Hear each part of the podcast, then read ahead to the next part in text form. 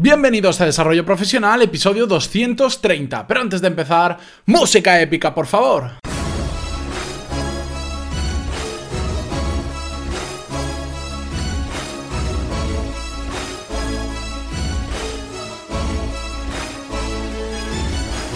Muy buenos días a todos y bienvenidos un miércoles más a Desarrollo Profesional, el podcast donde hablamos sobre todas las técnicas, habilidades, estrategias y trucos necesarios para mejorar cada día en nuestro trabajo. En el episodio de hoy vamos a ver cómo elegir la formación más adecuada para nosotros dependiendo de qué es lo que necesitemos exactamente. Y esto que parece muy obvio, pues muchas veces cometemos el error de simplemente hacer otro máster más, apuntarnos a otro curso, simplemente porque es lo que hace mucha gente o porque creemos que intuitivamente es lo más adecuado. En cambio, en el episodio de hoy vamos a ver qué puntos tenemos que mirar exactamente para tomar una decisión más inteligente a la hora de formarnos. Simplemente coger el primer máster que pasa por delante o ese que nos han recomendado que es bueno puede ser una gran pérdida de dinero y o de tiempo también. Así que es importante detenerse un poco, parar a pensar y tomar una decisión más inteligente. Antes de empezar con todo esto, déjame que os recuerde que hoy, a pesar de que sea fiesta, además de este podcast tenéis una nueva clase del curso de análisis de modelos de negocio, donde ya sabéis que estamos estudiando un total de 100 modelos de negocio diferentes, ya llevamos un tercio aproximadamente que os va a servir para aprender cómo lo hacen otras empresas y después poder aplicarlo tanto a vuestro propio negocio, si tenéis un proyecto paralelo o en la propia empresa en la que estéis trabajando. Al final es conocer la referencia, tener la referencia de cómo lo hacen otros para extrapolar lo que puede funcionarnos a nosotros e implementarlo. Y dicho todo esto, vamos ya con el episodio de hoy. Como os decía, hay determinados puntos, yo he destacado cuatro, que tenemos que tener en cuenta cuando vamos a estamos buscando formación. El primero de ellos y el más importante y donde más errores se cometen es tener muy claro el objetivo de la formación. ¿Qué queremos conseguir con, ese, con esa formación? Porque podemos tener objetivos tales, tan diferentes como, por ejemplo, por un lado podemos simplemente querer acceder al mercado laboral por primera vez cuando estamos en el colegio y tenemos que decidir es qué carrera universitaria vamos a estudiar o si no vamos a estudiar una carrera universitaria y nos vamos a formación profesional. También puede ser que queramos ascender dentro de nuestra empresa y para ello requeramos formación.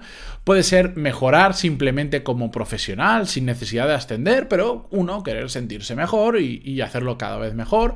Podemos cambiar de sector, por ejemplo, que es algo que me pasó a mí, que yo estudié arquitectura y ahora me dedico a temas muy diferentes, o simplemente podemos, em, el objeto de nuestra formación, el objetivo sería un hobby. Queremos aprender sobre un tema y ya está. Bueno, pues depende cuál sea nuestro objetivo, el abanico de posibilidades se abre o se cierra muchísimo. No es lo mismo para una persona que va a incorporarse por primera vez al mercado laboral que para una persona que quiere ascender en su empresa. Por supuesto que no. Más cosas que tenemos que tener en cuenta y muy importante es si ese objeto, objetivo de la formación requiere una acreditación oficial o no.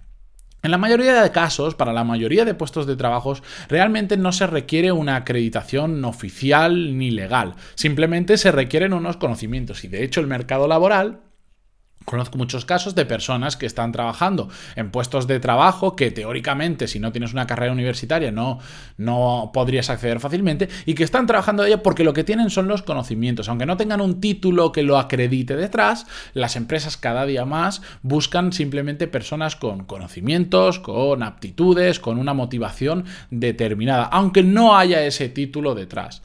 Por lo tanto, en muchas ocasiones no va a hacer falta que haya una acreditación legal detrás, pero en, otras, en otros trabajos sí. Necesitamos por legislación, por ley, un título que nos permita ejercer. Como por ejemplo, tú puedes trabajar de arquitecto en un estudio dibujando planos, etcétera, pero jamás vas a poder firmar un proyecto si no eres arquitecto y estás colegiado, por lo menos en el caso de España. Por lo tanto, sí que necesitas obligatoriamente tener el título y estar colegiado. Lo mismo pasa con los médicos, que no pueden ejercer si no tienen titulación, o por ejemplo, si quieres llegar a ser juez, bueno, pues necesitas ser por lo menos licenciado en Derecho y pasar determinadas pruebas. En ese caso, los títulos sí que son acreditativos, son necesarios por ley, ¿de acuerdo? Y en otras ocasiones, el título es necesario no por ley, sino por prestigio. Y esto sucede pues en muchas eh, grandes multinacionales donde determinados másters están muy bien considerados y para ascender a determinado puesto, de hecho en ocasiones es un requerimiento que, te lo dicen y lo ponen en la oferta, tienes que tener un máster en determinada escuela de negocio o en, en determinado prestigio de escuelas de negocios, ¿de acuerdo? Por lo tanto, para repasarlo, hay situaciones laborales en las que necesitamos un título acreditativo, en otras no necesitamos y en otras lo necesitamos, pero más por prestigio que por tener el título per se. Bien, más cosas que tenemos que tener en cuenta para decidir cuál es la formación adecuada es qué recursos tenemos actualmente. Puede ser el recurso del dinero, el recurso del tiempo y el recurso de la movilidad.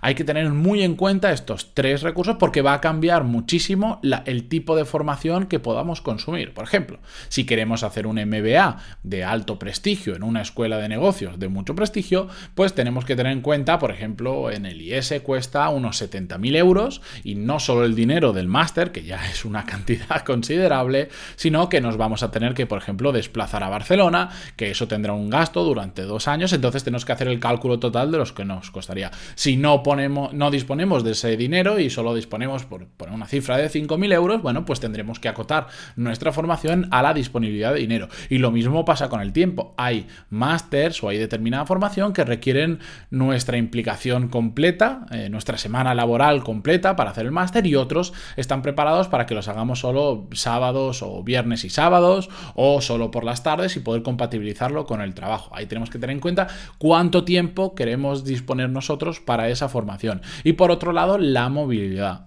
Tanto si hacemos, em, eh, digamos, cursos presenciales en nuestra ciudad, como nos tenemos que ir fuera, en el caso este que os decía, queremos hacer un máster en el IES y no somos de Barcelona, pues tenemos que tener en cuenta que nos vamos a tener que desplazar y hay muchas personas que por familia, por situación laboral o por cualquier otro motivo no tienen movilidad. Entonces, muchas ocasiones se plantean o hacerlo dentro de su propia ciudad o hacer cursos o formación online, ¿de acuerdo? Yo estoy repitiendo mucho la palabra máster, pero en general estamos hablando de formación, que puede ser de muchos tipos.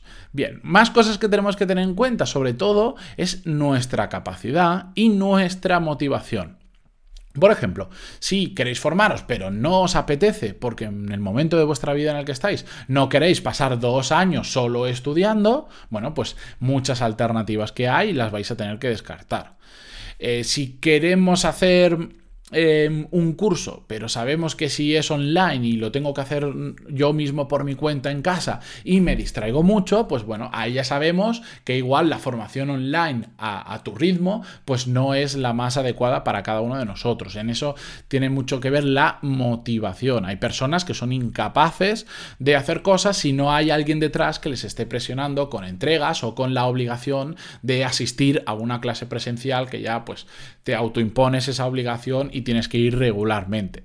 En otras ocasiones depende también de nuestra capacidad. Eh, a veces simplemente a determinada formación no vamos a poder acceder porque supera nuestros conocimientos actuales y tendríamos que hacer pues, un curso de formación previo o igual eh, simplemente requiere unas técnicas de estudio que no nos gustan. Yo, por ejemplo, si me pones a estudiar de memoria, pues prácticamente en una semana me cansaré porque no me gusta estar, estudiar de memoria y hay mucha formación que requiere, por ejemplo, el, todo lo que sea tema legal, requiere estudiar de memoria. No sé si habéis visto alguna vez cómo se, cómo se preparan muchas oposiciones para jueces y para otros cargos legislativos, que es simplemente aprender de memoria y después soltarlo como un loro. Bueno, pues hay gente que se le da muy bien y a mí se me da terriblemente mal. No tengo capacidad para aprender de memoria de esa forma o tendría que aprender a aprender de memoria, que también es otra posibilidad, pero bueno, yo tendría en cuenta ese punto si fuera mi caso.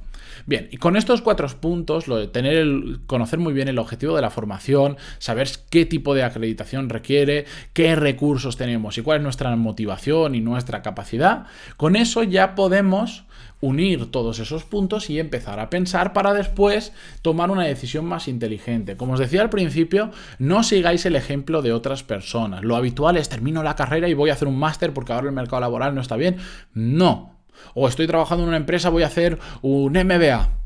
¿Por qué? ¿Cuál es el objetivo? ¿Quieres ascender? ¿En tu empresa requiere que tenga que sea un MBA de prestigio? Muy bien, pues entonces hazlo así. Si no, no, igual estás perdiendo tiempo. Tenemos que analizar muy bien cada uno de estos puntos de decisión que os he dicho y para después elegir la forma más adecuada para nosotros. En muchas ocasiones la formación no está en un máster, incluso no está en un libro, está simplemente en pues igual en un mentor, en ponerte a trabajar para una persona que sabes que te va a enseñar mucho sobre ese tema o en una empresa donde sabes que vas a aprender mucho sobre ese tema para más adelante poder dar el salto a el trabajo que querías o montarte tu propia empresa o cual sea tu objetivo final, ¿de acuerdo?